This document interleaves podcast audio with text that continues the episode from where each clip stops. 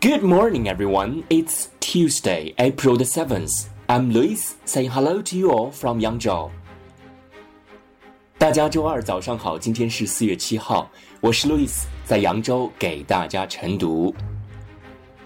今天的中国文化特辑跟大家聊少林寺 （Shaolin Monastery）。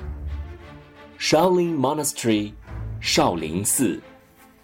The Shaolin Temple, Shaolin Si, is the cradle of the Shaolin martial arts.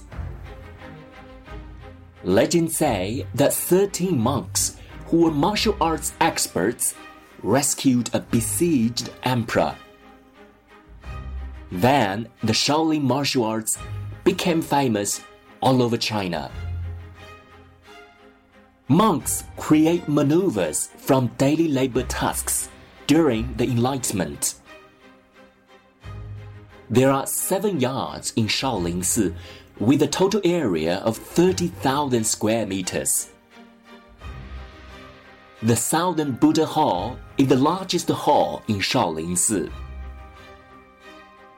The Pagoda Forest houses the tombs of eminent monks and it's the largest building group of Asian pagodas in the world.